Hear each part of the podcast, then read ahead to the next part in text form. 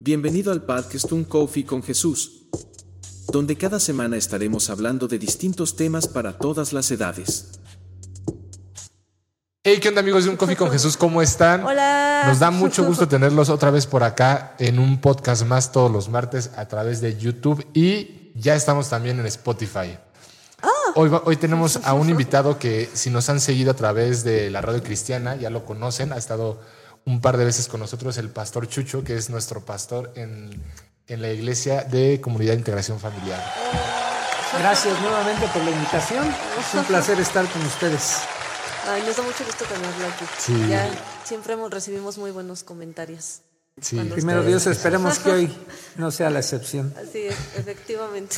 Bien, pues antes de empezar con este tema que seguramente ya viste en la descripción, eh, te recordamos seguirnos tanto en Facebook como en Instagram, como en TikTok, como en YouTube y ahora también ya en Spotify.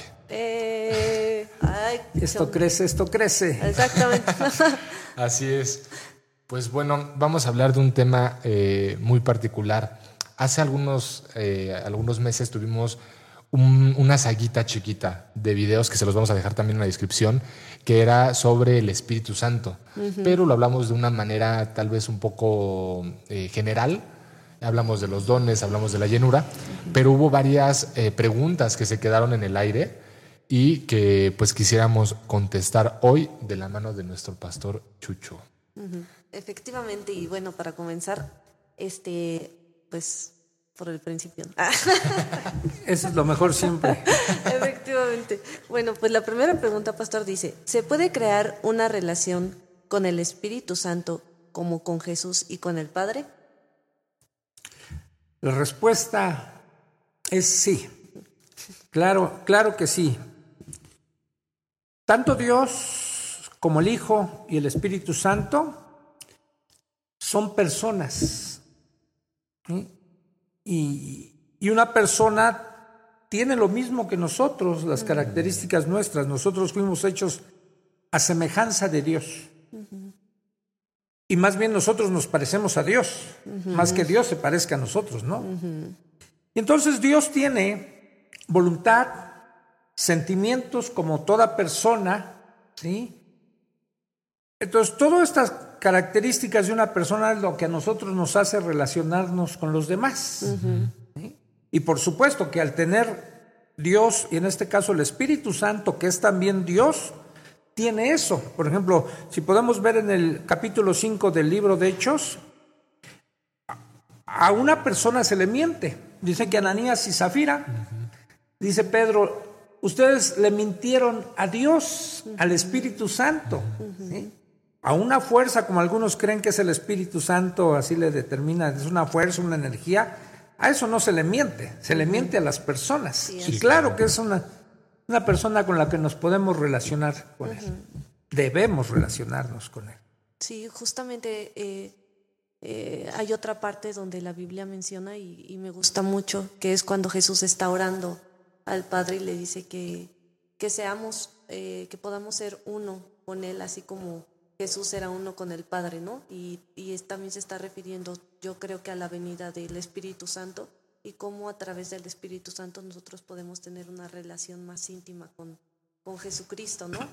Y creo que creo que también en eso como que se puede fundamentar esta parte de, de por qué es bueno sí tener una relación también con el Espíritu Santo, porque es mismo Dios también, ¿no? Sí, además porque Jesús cuando estuvo aquí en la tierra, encarnado, él tuvo una relación con sus discípulos. Y cuando se iba de aquí, él dijo, yo rogaré al Padre, les decía a sus discípulos, dice, yo rogaré al Padre, dice, porque no los voy a dejar solos, para que envíe a alguien en mi lugar. En este caso era el Espíritu Santo. Y, y cuando analizamos la escritura, dice, y él enviará a otro. Y esa palabra otro en su original significa uno igual de la misma especie que Jesús. Y Jesús, aún encarnado, tenía todas las características de Dios y el Espíritu Santo tiene esas mismas características porque iba a ser uno igual, Sí, igualito que Jesús. ¿no? sí, sí. Pues para que no quedáramos huérfanos. Sí, creo que a veces se tiene esta, o, o no, bueno, yo, yo he tenido esta mentalidad y hace poco me lo preguntaba y, y bueno, era la siguiente, eh, ¿qué haría yo si tuviera a Jesús ahorita, no? Y dije, no, pues podría preguntarle muchas cosas y podría tener una conversación, una relación. O sea, y como que me detuve tantito en ese mismo pensamiento y dije, o sea, pero pues tenemos el Espíritu Santo. Y yo creo que tal vez esa pregunta se la pudieron haber hecho a algunos eh, antes de Jesús que, que, dijeran, porque bueno, esto ya se, ya se venía profetizando desde antes de, de, Jesús. Y yo creo que algunos sí se quedaron así como con la sensación de, ok, si, si yo hubiera visto o si yo viviera en los tiempos del Mesías o en los tiempos después del Mesías, ¿cómo sería? ¿no? Y creo que a veces no disfrutamos el presente no, no aprendemos a desarrollar las relaciones, eh, incluso hasta en, la misma familia, interpersonales, con las personas que tenemos. Siempre estamos pensando en lo que no tenemos y creo que es muy, eh, como usted dice, necesario que tengamos esta relación con el Espíritu Santo. Sí, porque a veces nuestro razonamiento, nuestra forma de pensar nos priva de mucho, ¿no? Un día tuve una plática con mi esposa y según yo era el espiritual, ¿no? Porque empezamos a platicar ahí. Por ejemplo, una de tus sueños le dije que a ti te hubiera gustado realizar. Y le dije, como, si, como en la isla de la fantasía, ¿no? Que si pudieras tú este, viajar a la isla de la fantasía y cumplir un deseo, ¿cuál te gustaría? Entonces ella me dijo, dice, es que yo siempre quise como cantar en un grupo musical. Ese sería mi deseo. Y me dice ella, ¿y tú? Y ya saben que yo soy el espiritual, ¿no? Mira, a mí me hubiera, si pudiera cumplir un deseo que nunca viví, es viajar en el tiempo a los tiempos de Jesús. Y poder estar, por ejemplo, en el sermón del mundo. Ahí, ¿no? A escuchar. Y qué espiritual, ¿no? y es verdad, como dice Edgar. Jesús dijo que nos dejaba el Espíritu Santo y dijo además, y les conviene que yo me vaya. y, nuestra lógica, nuestro razonamiento, y era el razonamiento de los apóstoles, ¿cómo, cómo conviene que, que tú te vayas? Nos vas a dejar solos. Por eso es que Jesús, Jesús les dijo, no se turbe vuestro corazón, ni tengan miedo. Entonces, prometió enviarnos al Espíritu en sustitución de Él, porque el Espíritu ya no está limitado como Jesús por el espacio y el tiempo. Dice, y Él estará con vosotros. Siempre dijo Jesús, siempre. No por un tiempo como Jesús, no por un espacio, sino siempre. Y entonces a Él lo vamos a tener siempre. Lo que pasa es que no sabemos cómo relacionarnos con Él, ¿no? Sí, sí, sí. Porque a lo mejor pensamos con una persona física así, o como Jesús encarnado, pues platicábamos, lo veíamos, lo tocábamos. Pero sin embargo, Dios siempre ha dicho en su palabra, Dios es espíritu. Y al ser un espíritu, bueno, no, no lo vamos a ver, no lo vamos a tocar, pero no quiere decir que no sea real. Exacto. Es totalmente real. y cuando aprendemos a relacionarnos con Él, en la intimidad, porque Jesús dijo, y estará entre ustedes y en ustedes. O sea, no solo está aquí, sino está acá adentro. Sí, sí, y al estar con nosotros, vamos aprendiendo cómo nos relacionamos con ese espíritu, no es como con un diálogo interno. No que oigamos su voz, sino tenemos un sentir a veces. A veces hasta podemos, por ejemplo, ahorita acabo de venir de platicar con un hermano que iba a concretar la compra de una casa en una X cantidad de millones y finalmente el vendedor le dijo, no te la vendo. Y en ese momento que salió de que no le vendieron esa casa y solo tenía dos días para que hicieran válido el crédito que le habían dado en el banco, dice, sentí que a una voz me decía, síguete derecho. Dice, yo tenía que dar vuelta para ir a mi casa. Dice, síguete derecho. Y al seguirme derecho, dice, veo un letrero, se vende casa. Dice, y fui, me di la vuelta Hice trato, hice y en dos días había hecho el contrato, los días que tenía, y en un mes ya vivía en esa casa. ¿Quién le dijo, síguete? Y a veces es, esa forma de aprender a escuchar, ¿no? La voz de Dios. Eh, como que eso me gusta mucho porque siento que el Señor está tan interesado también en cómo nosotros nos sentimos y cómo nos relacionamos con Él, ¿no? Y que está preocupado por, pues sí, pues por lo que a nosotros también nos interesa como hijos suyos Y me acuerdo que una vez, ahorita que está diciendo eso, iba, yo iba hacia mi trabajo y yo dije, chin, ya no voy a alcanzar una combi que pasa que, que es cruzando el eje, el eje, justamente el eje 6. Y en eso, mientras iba ahí, iba caminando rápido, y en eso yo sentí como, como si el Señor me dijera, corre porque si no, no lo vas a alcanzar. Pero era imposible que yo lo viera desde donde yo estaba, porque pues la combi viene todavía atrás del eje 6, o sea, pasa por atrás y pues todas las casas, o sea, no se ve nada. Y yo dije, ay, qué raro. Y dije, bueno, pero eso no parezco yo. Entonces dije, bueno, voy a correr. Entonces me puse a correr. Y o sea, si no hubiera corrido, uno no hubiera alcanzado a pasar el semáforo, o sea, por unos milisegundos. Y después seguí corriendo y justo cuando iba corriendo iba llegando la pecera, o sea, al mismo tiempo que yo y ya pues pude hacer la parada. Pero como que eso me, este, como que me hace pensar en ese momento y saber cómo Dios también tiene cuidado de nosotros y de esos, esos detallitos, ¿no? Y si esas son cosas simples, la, escritura, aunque no lo dice exactamente el Espíritu, pero dice Jesús, que si Él tiene cuidado de las aves, ¿cuánto no más va a tener cuidado de nosotros? Sí. Entonces, parecieran detalles muy simples, insignificantes. Pero ahí es donde empezamos a conocer a Dios, al Espíritu, a reconocerlo, ¿no? Y a ir confiando más. Exacto. Pues vamos con la segunda pregunta que va más o menos de la mano y eh, es, ¿cómo sé que el Espíritu Santo está en mí? ¿Cómo sabemos? Bueno, la fe es una cuestión de creer pero no es una fe ciega. Es una fe en lo que dijo Dios.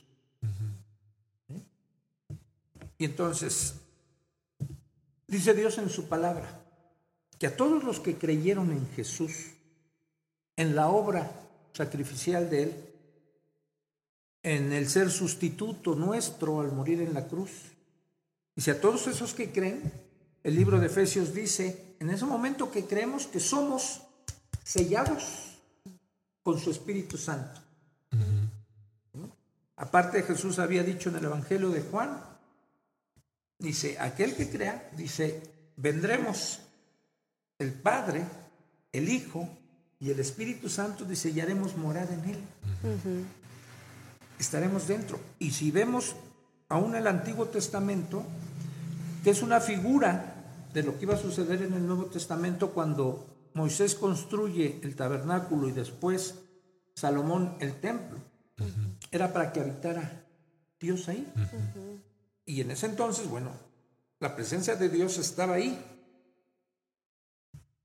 Y ahora nosotros, dice el Nuevo Testamento, dice el apóstol Pablo, nosotros somos los tabernáculos de Dios. Ese simbolismo del Antiguo Testamento donde habitaba Dios, ahora estos cuerpos es donde habita Dios. Entonces cuando creemos en Él, viene a habitar en nosotros. Y la consecuencia de eso, a lo mejor no es fácil explicarlo en palabras, pero cuando viene a habitar Dios a través de su Espíritu en nosotros, viene una sensación de paz de falta de preocupación, de una seguridad que no teníamos antes, ¿sí? de un cambio revolucionario en nuestra forma de ver las cosas y a veces es perceptible de los demás. Los demás a veces lo notan y nos pueden decir, oye, ¿qué te pasó? Te veo, a ti como diferente. Y, entonces tenemos una, sensación aquí que, les digo, a veces es difícil describirlo. Pero solo el que lo ha experimentado puede saberlo. Entonces nos da esa, esa tranquilidad de saber, sí, ahora soy hijo de Dios. Dice el Evangelio de Juan, a los que les recibieron, les dio potestad de ser hechos hijos de Dios y es por eso, por ese sello que tenemos hoy, que como si dijera Dios, este es de mi propiedad. Sí, de hecho creo que hasta hay una palabra, ¿no? Que dice eso, que dice que el Espíritu le dice a nuestro Espíritu que somos hijos de Dios, ¿no? Y creo que esa es la certeza que uno siente dentro del corazón, como usted dice, ¿no? Exactamente, así lo dicen Corintios, ¿no? Los Corintios. Es nuestro espíritu que da certeza, el Espíritu de Dios que da certeza a nuestro espíritu. el espíritu del hombre, más el espíritu de, Dios es el que da certeza. ¿Y quién lo va a saber? Pues el espíritu del hombre, que tiene el espíritu de Dios. Exactamente. Y es que es como una, justo esta parte creo que me gustaría resaltarla, que es, que es una sensación que no sabes que la puedes tener o que existe hasta que la tienes.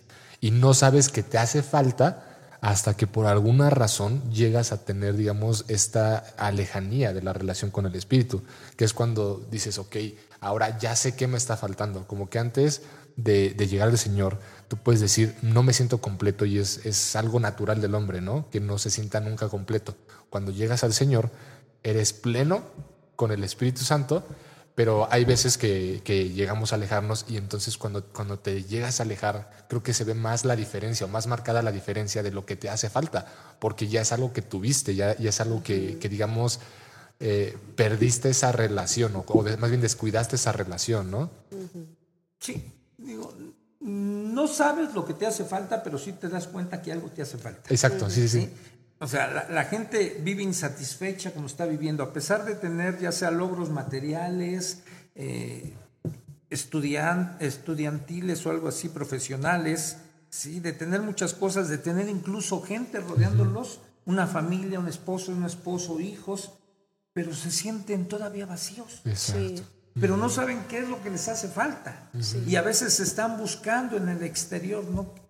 ¿qué más consigo? Me compro una casa, un carro para ver qué. Y no hay esa satisfacción hasta que tienen un encuentro con Dios. Exacto. Y viene, viene Dios precisamente a llenar esa parte en el ser humano que solo la puede llenar. y es la presencia de Él. entonces, aunque no propiamente digamos nada más es el Espíritu, es todo Dios en la Trinidad el que viene a habitar en nosotros.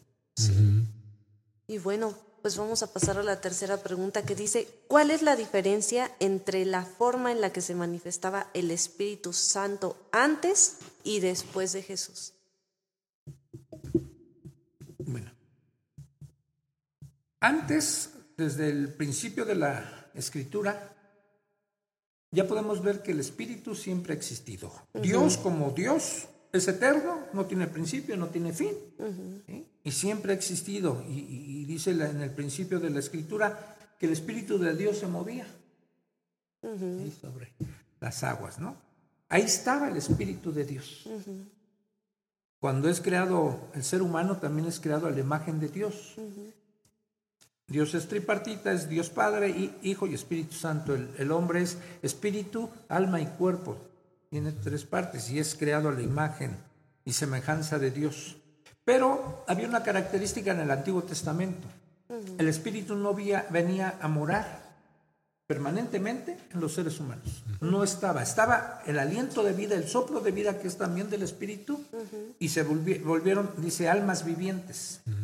Pero solo tenían ese soplo, no la permanencia del Espíritu.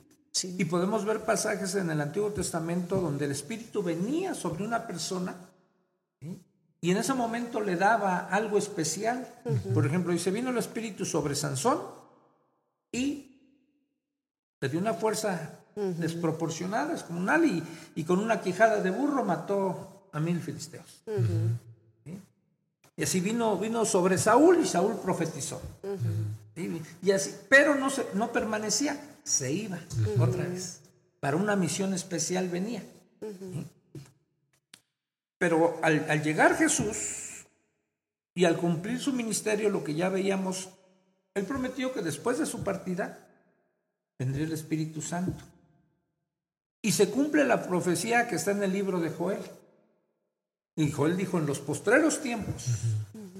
y, postreros tiempos, déjenme aclarar, son los que estamos viviendo ahorita, pero son los que se empezaron a vivir después de la ascensión de Jesús.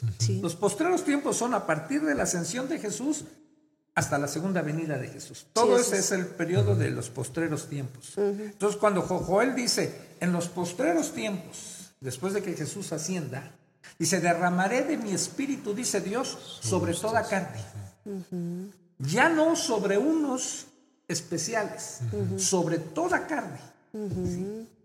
Entonces ya anuncia y ya tanto jóvenes como viejos tendrán visiones, tendrán sueños, en fin. ¿eh? ¿Y eso cuándo se cumple? En el día de Pentecostés. Durante 40 días después de su resurrección Jesús estuvo apareciendo a los discípulos, dice la Biblia, con pruebas indubitables, pruebas que se podían, válgame la redundancia, comprobar. Y después les dijo, no se vayan de Jerusalén, espérense aquí hasta que venga poder de lo alto. Se va. Y los discípulos obedientes se quedan en Jerusalén. Pasan 10 días más. Para cumplirse los 50 viene la fiesta de Pentecostés y en ese momento desciende el Espíritu Santo, en ese momento sobre 120 que estaban ahí y son llenos del poder, reciben el Espíritu. Y a partir de ahí empieza esta nueva dispensación de que el Espíritu Santo sobre los que vienen, ahora lo hace de manera permanente, no viene y se va, queda en ellos. Ese Espíritu lo podemos apagar, entristecer, ¿sí? arrinconar en nuestra vida pero no se va. Exacto.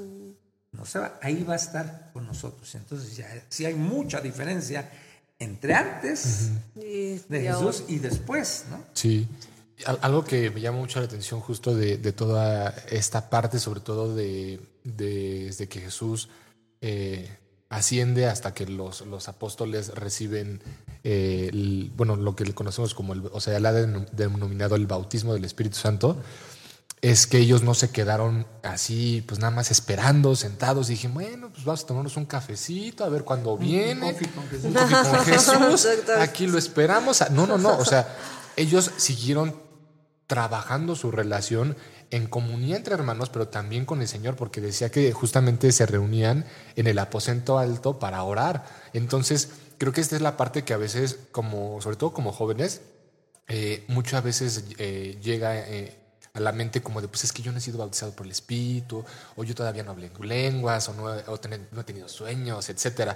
Y, a veces como que se, enfocan o nos llegamos a enfocar tanto en esto que nos descuidamos o nos olvidamos de seguir cultivando esa relación y pues que el Señor va a hacer su, obra en, en, cada uno a su debido tiempo, ¿no? Y creo que esa es una parte que no debemos de olvidarnos porque pues no es así como de, ay, bueno, ya vine, vine a Cristo, lo acepté y pues ya de la noche a la mañana eh, soy bautizado. Hay también eh, casos, ¿no? Y de hecho habla uno en la Biblia que dice que en cuanto escucharon la palabra, en ese momento fueron bautizados en el Espíritu Santo, ¿no?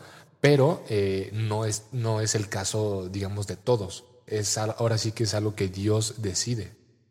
Pero una vez que somos bautizados, puede tardar a lo mejor algún tiempo. Una, una cosa es el sello, que ya viene el Espíritu en nosotros. Luego puede venir el bautismo en el Espíritu Santo, que puede ser un tiempo, un proceso. Pero una vez que somos bautizados, ahora lo que hay que mantener es la llenura del Espíritu. Y a veces es lo que, lo que sucede, ¿no? Por ejemplo, los apóstoles, todos los discípulos, no habían sido bautizados, pero con la promesa que tenían de parte de Jesús, ellos lo anhelaban. Y ese anhelo lo manifestaban en estar en comunión. Sí, sí, es verdad. En estar orando. No tenían una Biblia como nosotros, pero tenían el Antiguo Testamento. Y en muchos pasajes del libro de Hechos vamos a ver que recurrían a las escrituras. Cuando Pedro da su primer discurso por inspiración, cita varios pasajes del Antiguo Testamento, los tiene en mente. Y entonces ellos están digamos, preparando el escenario para recibir el Espíritu, que es a través de la oración, la comunión, el partimiento del pan, el ayuno, ¿sí? Porque anhelaban. Y sucede lo que tú decías, a veces una vez que lo tenemos, pues ya como que lo olvidamos. Como que empezamos a perder la costumbre o el hambre que teníamos de leer la palabra, de, de orar, de dedicar un tiempo a esas cosas, al ayuno. Y eso hace que vayamos apagando el espíritu. Y como que ya no hay ese misma mismo avivamiento, misma pasión. Y es algo que nosotros tenemos que estar alimentando. ¿Y cómo vamos a alimentar esa parte? Bueno, pues a través de la palabra, a través de la oración, de la comunión, del de, ayuno. Son medios de gracia que necesitamos para que siempre estemos llenos del Espíritu. efectivamente. Bueno, creo que también justamente pensando en eso que dice, eh, no sé por qué se me vino a la mente de varias personas que me han dicho, es que, es que no sé, he estado orando, pero ya me aburrí, o como que empiezo a leer y me aburro y no sé qué tanto, me empiezan a decir como que ese tipo de cosas. Y a veces pienso que, que cuando uno está hablando con el Señor, no, cuando estás orando, puede llegar a pasar eso, pero más porque estás hablando contigo mismo y con tus propias cosas más que le estés hablando verdaderamente al Señor. Porque siento que muchas veces, yo me acuerdo que a veces le decía, Señor, es que, es que no sé, como que, ¿por qué le pasa eso a las personas? ¿O por qué sienten esa, eso en su corazón? ¿No? Y, y como que se venía esto a mi mente, como que muchas veces es más que uno está hablando con su propio problema fingiendo que está hablando con Dios, pero a veces entramos con el Señor sin querer escuchar lo que Él nos tiene que decir también, ¿no? Y como que esta reciprocidad, ¿no? Que debe de haber en cualquier relación, ¿ok? Tú me necesitas escuchar para que también pueda ser sanado, ¿no? Para que puedas acercarte a mí, para que esta, esta relación pueda seguir avanzando y funcionando. Y me quedaba pensando que uno nunca se podría aburrir de hablar con con Dios, porque si Él es el creador de todas las cosas y hay tantas cosas que no conocemos, ¿cuánto podemos descubrir todos los días en el Señor, en una plática diaria con Él, no? Entonces, como que me quedé pensando en esa hora que estaban hablando y pues, no sé, siento que es, es algo demasiado hermoso el poder conocer al Espíritu Santo y poder ser guiados como en, en aquel momento fueron guiados los discípulos de Jesús, ¿no? ya no estando a lo mejor el Señor, pero el Espíritu Santo era quien les mostraba, ¿no? Exactamente, y les recordaba la palabra de Dios. ¿Ustedes creen que los judíos sabían orar? Pues, bueno, yo tengo una teoría. es, algo eh, muy personal, pero justo eh, me estaba poniendo a investigar y como que siento que tenían, bueno, yo no siento, ellos tenían como oraciones un poquito, digamos, eh, recurrentes, que hoy podríamos asemejar como a los católicos. O sea, que literal era así como algo un poquito más, este, eh, digamos, repetitivo o más canonizado.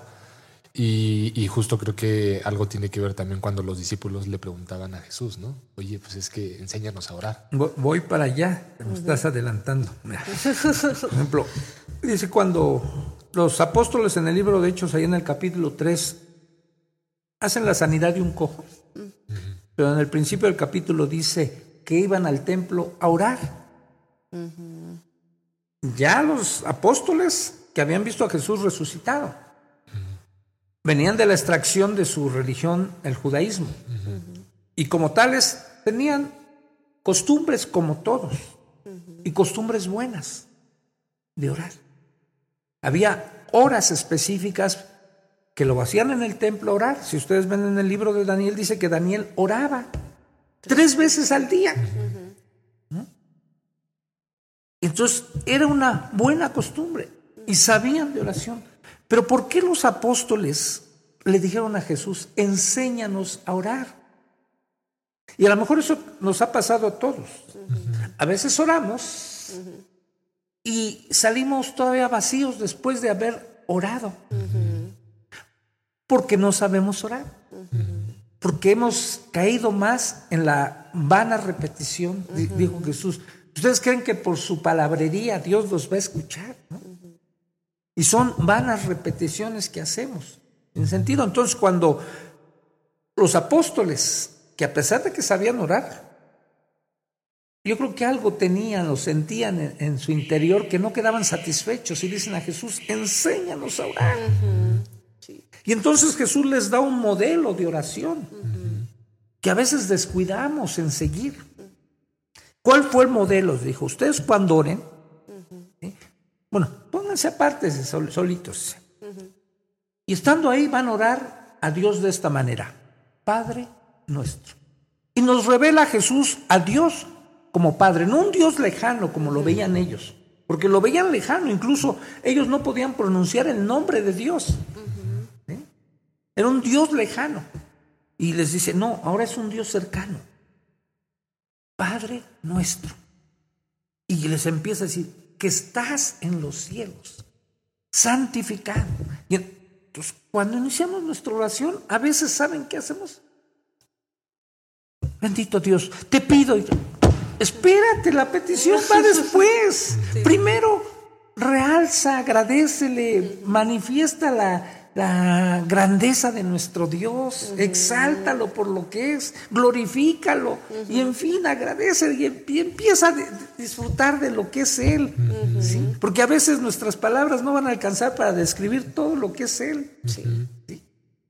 Y todo lo que le, le, le, puedes estar manifestando de ti. Y las peticiones casi vienen hasta el final. Y entonces ya nos deleitamos en ese, en ese tiempo, ¿no? Por ejemplo, con un amigo, ¿cómo disfrutamos una plática? Pues sabiendo de los dos. Los dos están intercambiando cosas, pero a veces no la quieres terminar, ¿no? Y a veces de repente ves la hora y dices, ¡ah, qué hijo! Una persona que me vi ahorita, nos vimos a las diez y media y de repente ya vi, dice, ah, te tienes que ir, ¿verdad? Pero sí, ya son cinco para la una. Y entonces de repente el tiempo se te va así. Sí. Pues así debería ser con Dios, ¿no? Entonces estás ahí disfrutando de esa, de esa relación. Sí. Y sí tienes a lo mejor tus necesidades, tus peticiones, pero no es lo más importante. Lo más importante es disfrutar de Él. Exactamente. Y a veces puede que nos hayan enseñado mal. A lo mejor yo he sabido de casos, no, no es mi caso. Pero que algunos papás, para castigar a los hijos, dicen, ahora te vas a orar. Y entonces sienten que es un castigo ir con Dios, ¿no? Cuando debe ser un deleite. Y, entonces esas cosas nos fallan luego, ¿no? Sí. Para enseñar, y nosotros tenemos que aprender a, disfrutar de, esa, de ese tiempo, ¿no? Sí, creo, que una de las cosas que, que ahorita está diciendo y que me gustó mucho y creo que es justo lo que me hacía disfrutar más de estar con el Señor era, era de las veces que más que pedir, de verdad hablaba con Él y le decía, Señor, gracias porque, ¿sabes que Hoy me comió un helado y me gustó mucho. Y ¿sabes qué? Me gustó esto y aquello. Y así le empezaba a decir todo lo que, o sea, todo lo que había pasado en el día. Y como que después era como que le decía, Señor, ahora tú dime qué es lo que quieres que yo sepa. ¿Qué quieres que hoy yo sepa de ti? ¿No? Y como que ahí era cuando me ponía como que a ver su palabra y como que era como que esa respuesta a todo, como que a mí me gusta esto, me gusta que anden de esta manera, que hagan esto y esto, y como que lo entendía en una conversación diferente, ¿no? Y como dice, ya la petición ya iba como que hasta el último, ya era como que, bueno... Ya, a veces ya ni pedimos. Ya ni pedimos porque dices, pues, o sea, Señor, tú ya... No, y es que porque comprendemos Jesús, Jesús dijo que el Espíritu que Él iba a enviar, Él nos iba a conducir a toda verdad. Él nos recordaría todas las cosas. Pero el Espíritu no te va a recordar algo que no hayas tú leído o, de lo que te hayas ocupado. Si tú no lees la palabra, no te va a recordar la palabra. ¿Eh? Hay jóvenes que luego me han dicho, Pastor, ore por mí porque voy a tener un examen. Digo, mi hijo, yo voy a orar, pero si no estudiaste, de todos modos vas a reprobar. O sea, no creas que porque voy a orar vas a pasar el examen. Tienes que estudiar y el Espíritu se va a encargar de hacerte recordar esas cosas que estudies, ¿no? Sí, exactamente. Entonces tenemos que, hacer nuestra parte, ¿sí? O sea, dices, ok, háblame, Señor. Solo te va a recordar a veces lo que tú ya debes de saber. Sí. Fíjense que en esta parte de la oración me, me acuerdo de una canción que me gusta mucho que me parece que es de Mahuidán, eh, que se llama Llévame a la cruz. Y justo empieza diciendo, si mis oraciones hablan más de mí, quiero disculparme porque se trata de ti.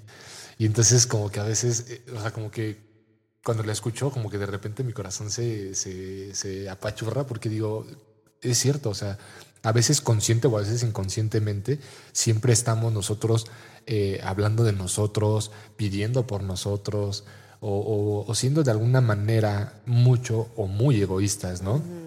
Y creo que regresando un poquito al tema del Espíritu Santo, porque ya no son otros caminos muy interesantes, la verdad. Eh, justo en esta parte en la que tal vez hay este, este querer incluso genuino de que el Espíritu se manifieste en nosotros, eh, yo he ido a algunas iglesias en donde, eh, digamos que, espero no equivocarme, y Señor, perdóname si estoy juzgando de mal, pero siento yo que manifiestan o intentan manifestar o, proyectar una manifestación del Espíritu Santo que no propiamente proviene de Él. Porque hay veces que, que, pueden quedar un poquito en duda, pero siento que hay veces que, pues al menos la Biblia nos enseña que el Espíritu se manifieste, eh, no sé, tirando a las personas, o de repente ah, hubo un mucho en, algún tiempo esto de la risa santa, ¿no? Y siento que a veces, eh, pues realmente no es una manifestación del Espíritu Santo, sino es más bien esa, digamos, esa, es como el traer un iPhone, ¿no? Que crees que por traer un iPhone ya eres de cierta clase y crees que por manifestar al Espíritu Santo ya está en ti o te hace ver más espiritual ante los demás. Y justamente va hacia allá esta pregunta que dice, ¿cómo no confundir la manifestación del Espíritu Santo con emocionalismo o sensacionalismo?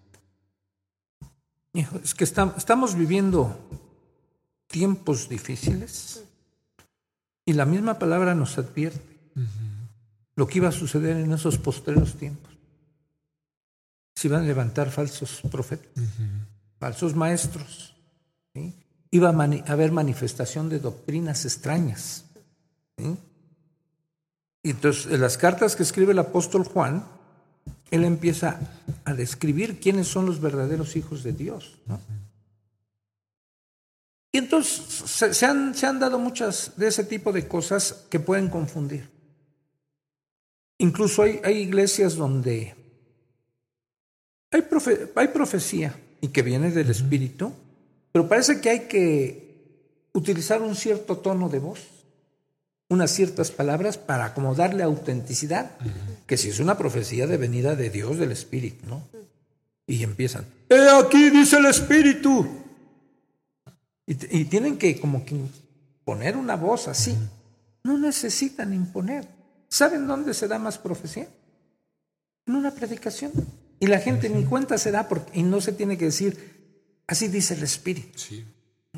Y entonces se han dado todo este tipo de manifestaciones, gente que cree que al orar tiene que como que estar temblando y hacer una voz así, ¡Eh, Señor!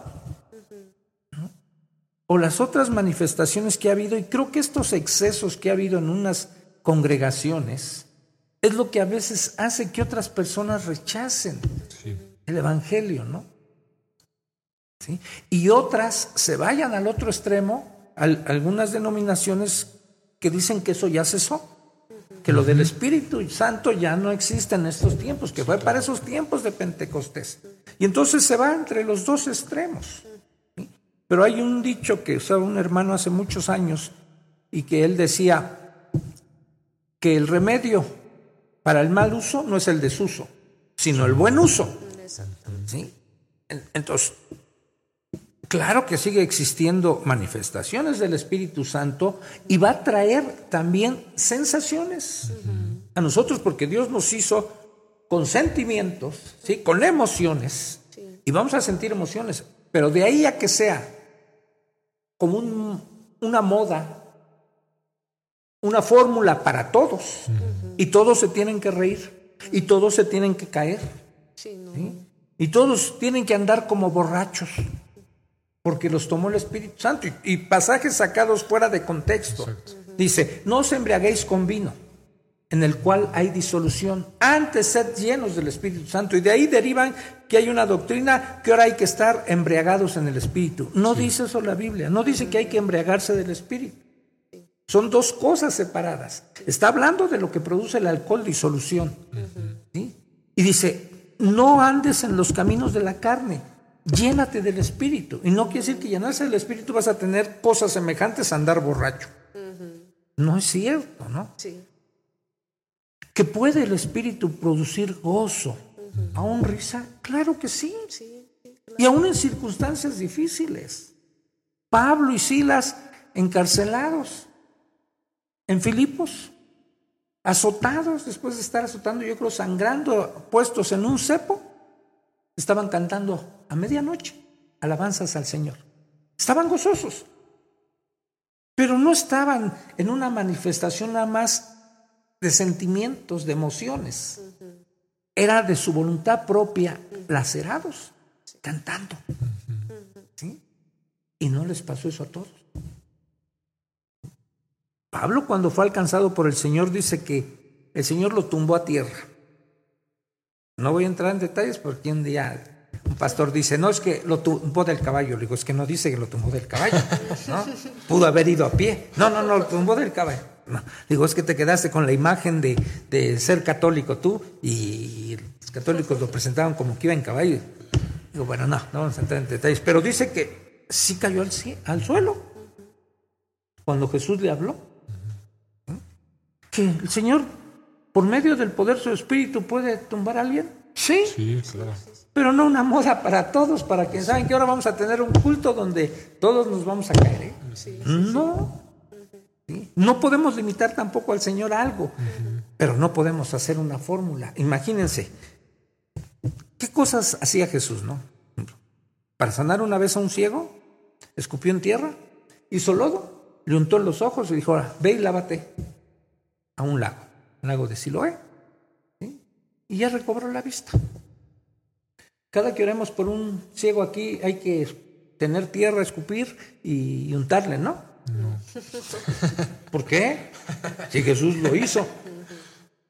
No, ¿verdad? No, es, no nos enseñó una fórmula. Incluso la oración que hace rato vimos, la oración modelo que Jesús enseñó, no es algo para repetir, que es lo que hacen los católicos. Ahora échate 20 padres nuestros.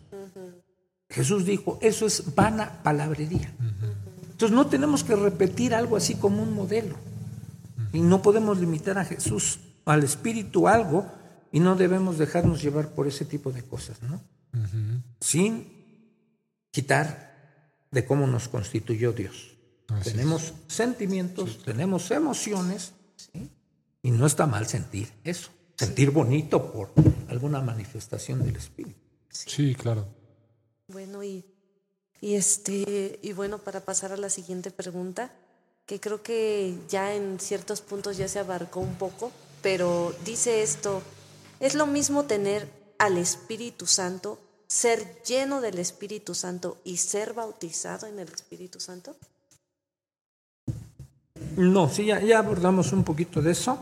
Sí, fíjense. Digo, les decía hace rato que dijo Jesús, y el Espíritu Santo estará con ustedes. El mismo Jesús dijo que ese Espíritu, dice, va a redarguir de pecado, de justicia y de juicio. ¿A quién dice la Escritura que va a redarguir? De pecado por cuanto no creímos en él. No, pero ¿a quién va a redarguir de pecado, Ah, de justicia a y de los que juicio? los tenemos. No. No. Dice, el Espíritu va a redarguir de pecado, de justicia y de juicio al mundo. Al mundo. O sea, tú, tú y yo, el Espíritu antes de tenerlo en nosotros, estaba Sí, entre claro. nosotros cumpliendo una función de llevarnos al arrepentimiento, de redarguirnos. No estaba todavía en nosotros, pero ya estaba haciendo una función.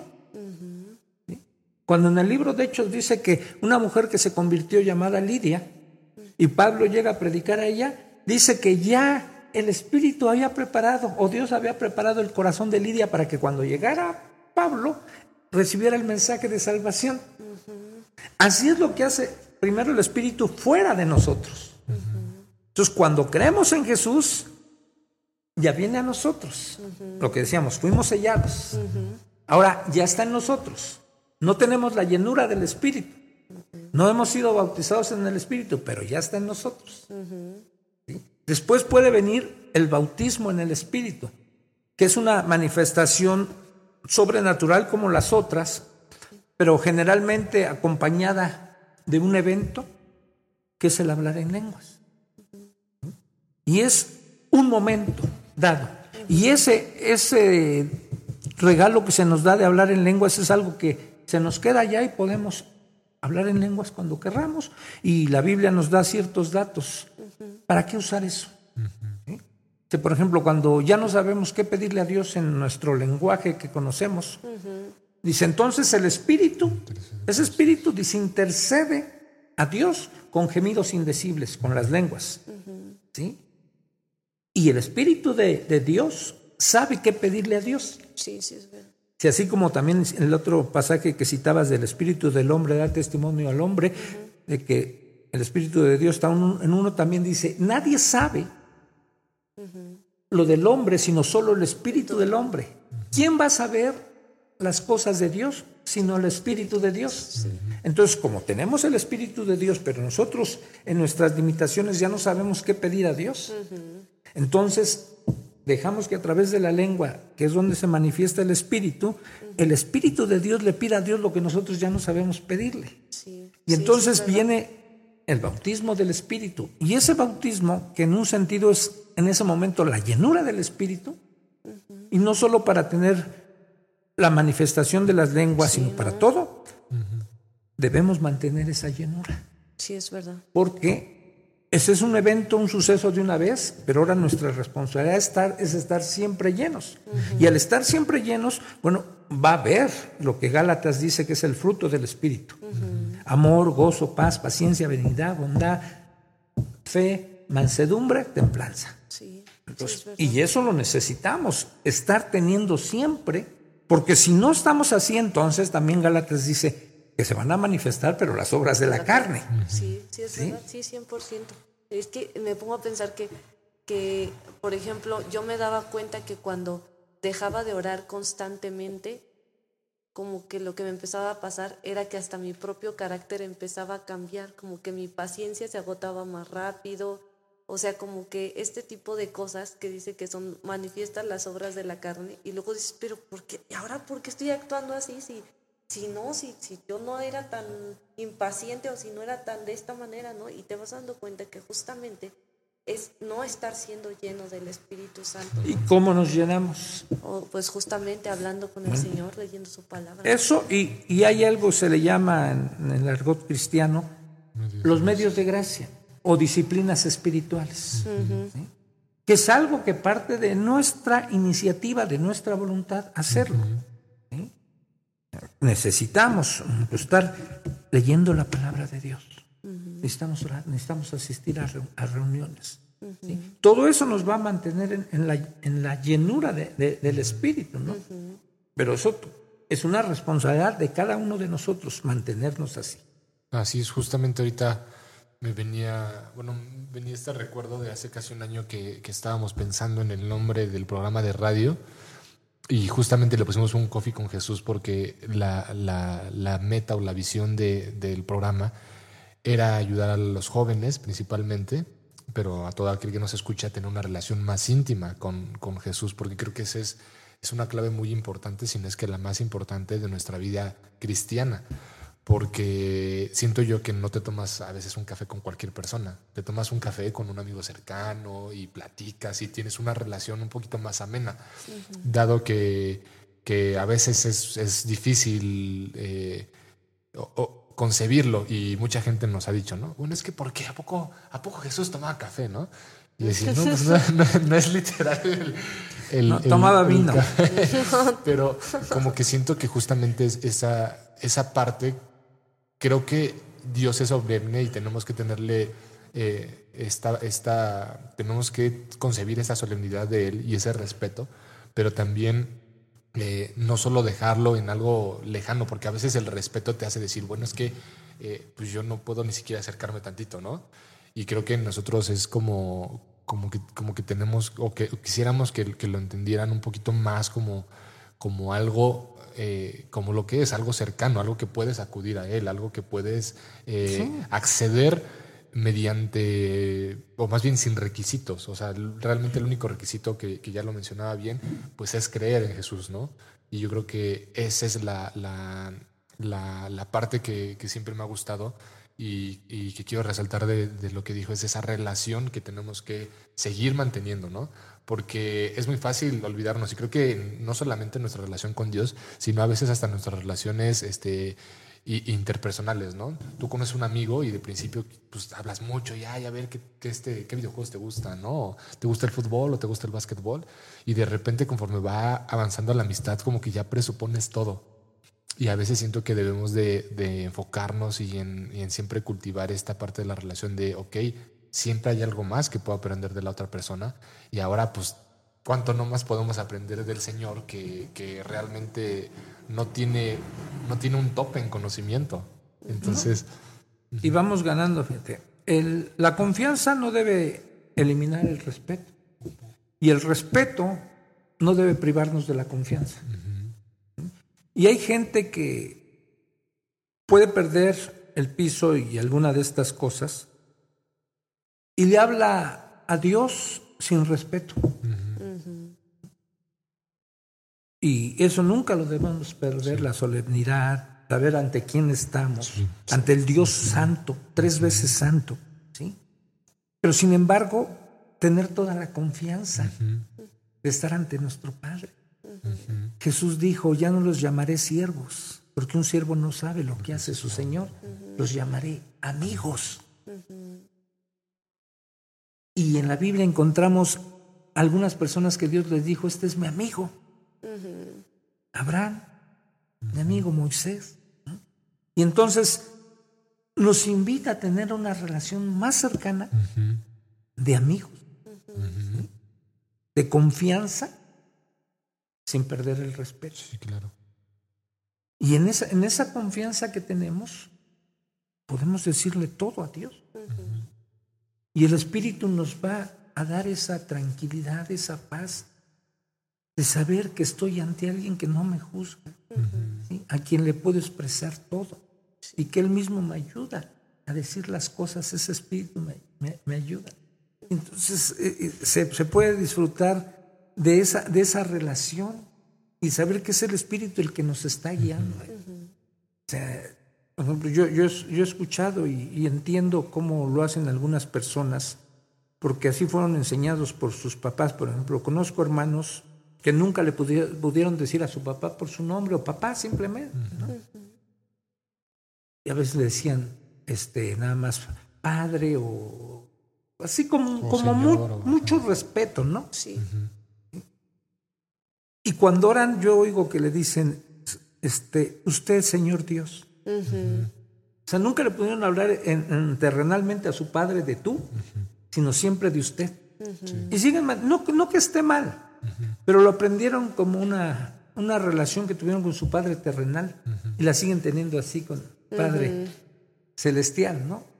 No está mal en sí, pero eh, siento que inconscientemente se crea una barrera. Sí. O, una lejanía. Sí. Usted. Sí, sí, sí, sí. sí. Y, este, es, romper un poquito eso sin faltar al respeto.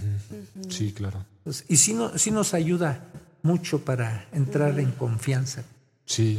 Justamente estaba pensando antes de entrar a otra pregunta, en esta parte, ¿no? De, por ejemplo, yo tuve un, papá que desde los cuatro años no vivía conmigo y creo que de las, digamos, de, de, las maneras de ver a Dios, la que más se me dificultó fue la de, la de padre. O sea, yo lo podía ver hasta como amigo, este, lo podía ver como señor, pero, pero como padre era como, ah, muy difícil, o sea, era, era, era casi imposible. Y yo creo que hasta como ocho años después de que conocí a Jesús, le pude decir a Dios, papá. O sea, y, y, las primeras veces así como de, ay, porque siento que a veces esa, esa relación justamente con nuestros padres eh, lo limita mucho. Y creo que hay que renovarnos para poder tener una perfecta relación con el Señor. Por eso, aquí nada más déjame hacer un paréntesis, a lo mejor no tiene que ver mucho con el tema, o sí. Qué importante es que nosotros los que somos padres aprendamos a dar una buena relación que nosotros tenemos con Dios hacia lo que están observando nuestros hijos, sobre todo chiquitos. Porque ellos no tienen bien desarrollada su concepción de Dios, sino nosotros vamos a hacer para ellos la imagen de cómo deben de relacionarse con Dios. Y si nosotros estamos mal ahí, los vamos a afectar a ellos. Y va a ser más fácil que si nos ven a nosotros de manera estable, siendo congruentes en nuestra relación con Dios, que ellos aprendan a relacionarse también con Dios, porque primero se empiezan a relacionar con nosotros. Y si tienen esa carencia, les va a ser más, más difícil, ¿no? Poderse relacionar con un Dios. O cuando se les distorsionó, distorsionó la imagen de Dios. cuando un papá, una mamá y hacía algo el niño, Dios te va a castigar. Mucho así. Y entonces empiezan a, a generar una idea de un do- Dios que nada más está esperando a ver cuándo te equivocas para aventarte el rayo des- que te va a destrozar, ¿no? Sí, Sí. sí, sí, sí.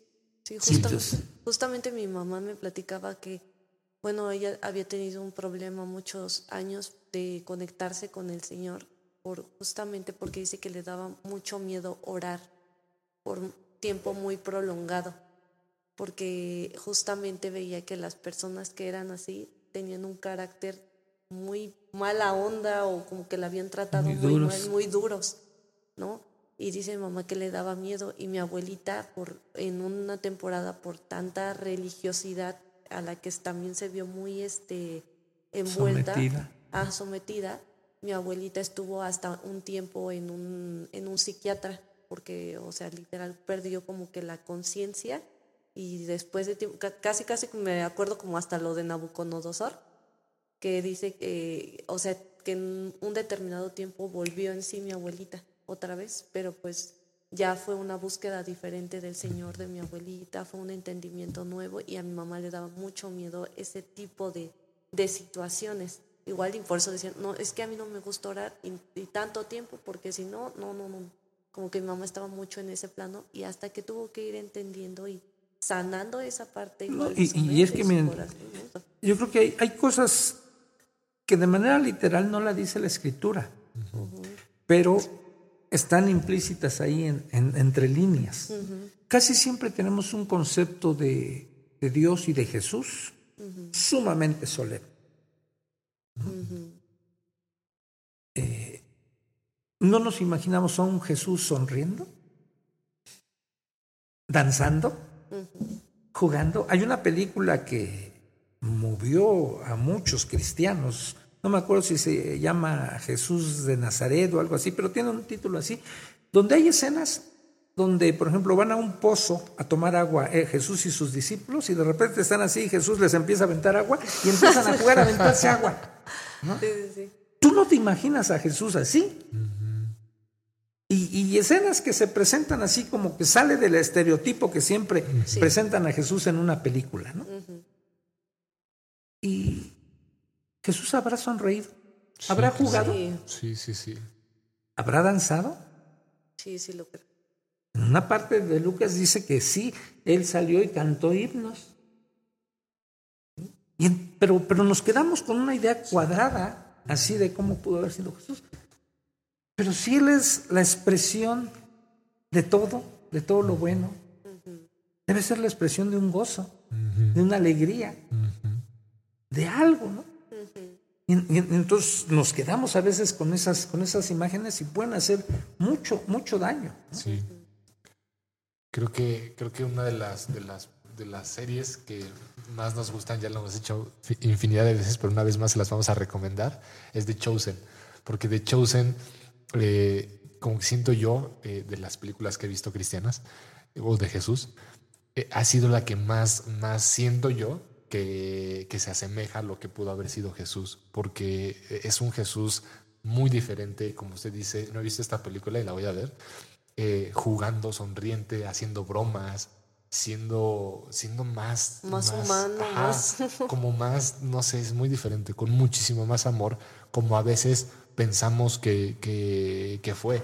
Y creo que es una parte que si nosotros no, no entendemos a veces bien cómo fue Jesús, es más complicado acercarnos a Él porque decimos, no, es que qué tal que me acerco y me voy a volcar las mesas en el templo, como no, se va a enojar así, pues, ¿para qué me acerco? ¿no? Entonces creo que a veces influye mucho la concepción que tenemos tanto de Dios como del Espíritu Santo y como de Jesús para que tengamos esa misma confianza de acercarnos a Él. Y bueno, no sé si quieren decir algo más o pasamos a la siguiente pregunta. Adelante. Esta va un poquito, eh, pues sí, es, es un poquito diferente. Dice, ¿por qué la Biblia habla sobre, sobre, la única, sobre que la única cosa que no se puede perdonar es la ofensa o la blasfemia contra el Espíritu Santo? ¿Y por qué es un factor tan importante? Cuando, cuando la Biblia menciona esta ofensa, lo dice en un contexto de cuando acusan a Jesús de que él por el poder de, de Belcebú echaba fuera a los demonios. Y Jesús les aclara, nos dice, si Satanás echa de sí mismo a los demonios que son de él, dice, bueno, una casa dividida no puede permanecer, ¿no? Si están peleando entre ellos, no. Dice, así que si yo, por otro poder mucho más grande que el de Satanás, echo fuera a los demonios, quiere decir que llegó alguien más poderoso ahí. Y ya narra una especie de parábola, dice, por ejemplo, dice, nadie puede atar o saquear la casa de un hombre fuerte si no ata primero al hombre fuerte. Y entonces una vez que lo ata ya puede saquear eso, refiriéndose a que él ata a Satanás y entonces ya puede sacar a los que están poseídos por Satanás y los libera. Y entonces ahí es cuando dice, Jesús dice, bueno, toda palabra que ustedes hablen contra mí, contra el Hijo del Hombre, les será perdonada.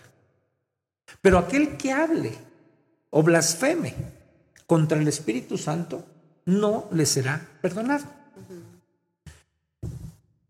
Y muchos han interpretado esta parte donde decir, y que también tiene razón, decir que la blasfemia contra el Espíritu Santo es atribuirle a Satanás las cosas de Dios.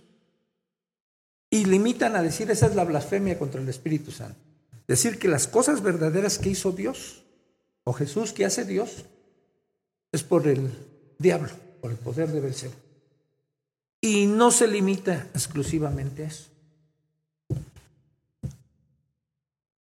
Cuando alguien está atribuyendo otras cosas a Dios que no, que no son de Dios o que sí son de Dios y se las atribuye a otros, en esencia, ¿qué está haciendo? Está rechazando a Cristo. Y cuando tú rechazas a Cristo, no hay nada que te salve. Y el único pecado que no es perdonado en la Biblia es la blasfemia contra el Espíritu Santo. Una persona que blasfema contra el Espíritu Santo está condenado ya. Pero tiene que ver con el rechazo que se da a Cristo. Está rechazándolo. Por eso él, él mismo dice, pueden hablar contra mí, sí, pero si es el Espíritu Santo el que yo os dejé y es el que va a dar testimonio de mí, es el que está ahí, ya sea esté en el mundo, esté en ustedes o donde sea, y lo rechazan, me están rechazando a mí. Y al rechazarme a mí, ¿quién nos puede salvar? Pues es el único que nos puede salvar. Y entonces tiene, tiene que ver con rechazar a Cristo, la blasfemia del Espíritu Santo. Tiene que ver más con eso. ¿no? Entonces, cuidado.